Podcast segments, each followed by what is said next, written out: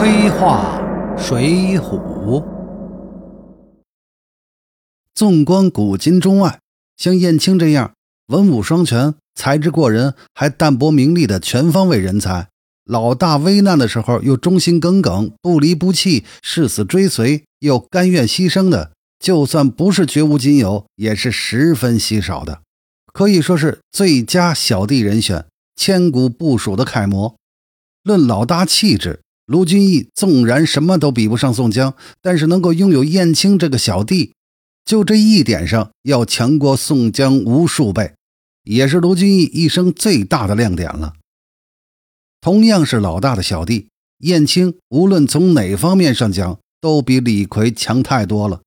虽然小乙哥上梁山没几天，却是除宋江之外唯一能制住这个恶汉的人。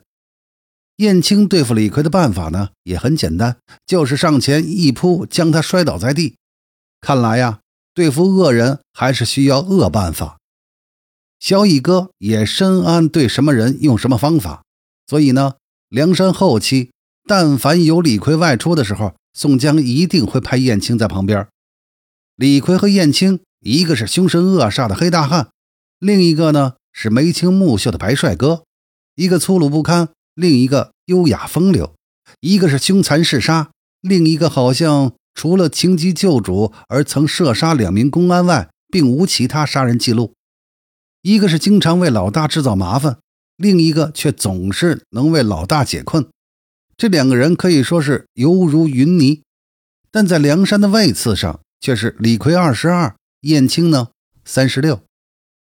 整部《水浒》，梁山一百零八人，几乎每个好汉身上都能挑出些问题来，唯独这位燕青燕小乙，很难从他身上找出来什么毛病啊！除了出身太低，这也不是小乙哥自己能控制得了的。其他方面呢，真的看不出什么缺点来。不仅是梁山上的一等一的人物，就是从当时整个国家来看，也算是出类拔萃的人中龙凤了。如果要用两个字来形容燕青，那就是极品。燕青的才干、忠心和对功名利禄的洒脱，足以傲视梁山群雄。而这样的人物呢，老大卢俊义却不能言听计从。梁山仅排其三十六位，不能人尽其用。可以说，不仅是卢俊义这个当老大的失败，还是梁山的失败，也是燕青的悲哀呀。朝廷庙堂之高，充斥着高俅、童贯等无能之辈，而像燕青这样的绝顶人才，却在二十六岁之鼎盛年纪退隐江湖，直至终老。这更是整个国家的失败，也是北宋末年整个悲剧性的大时代的一个缩影。接下来呢，咱们说说梁山的几件大事儿。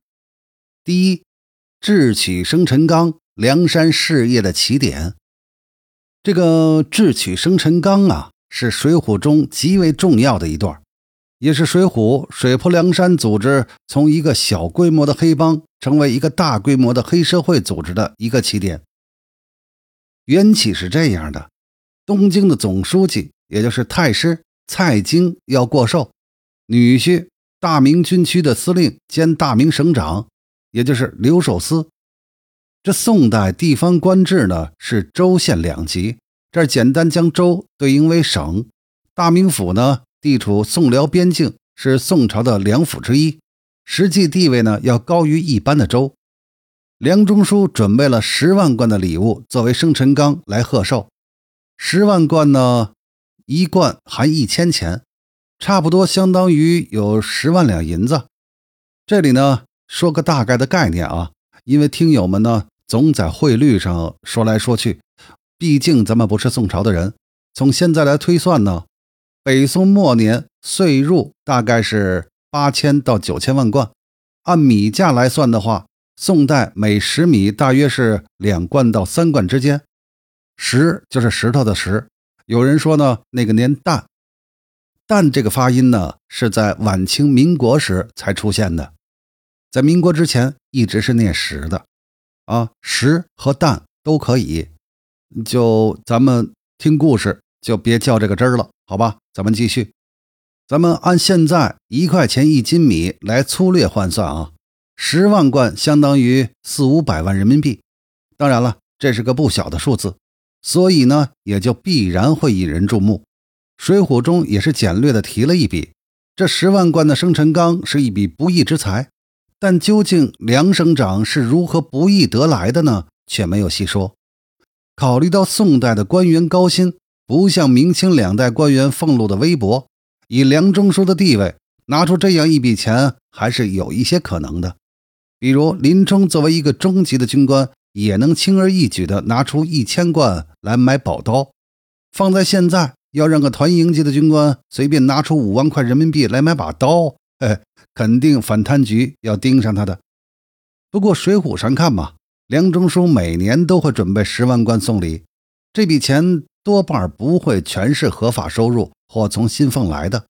但从案发后各州县大张旗鼓的来办案来看嘛，至少梁司令兼省长早已经把这笔不义之财洗干净了。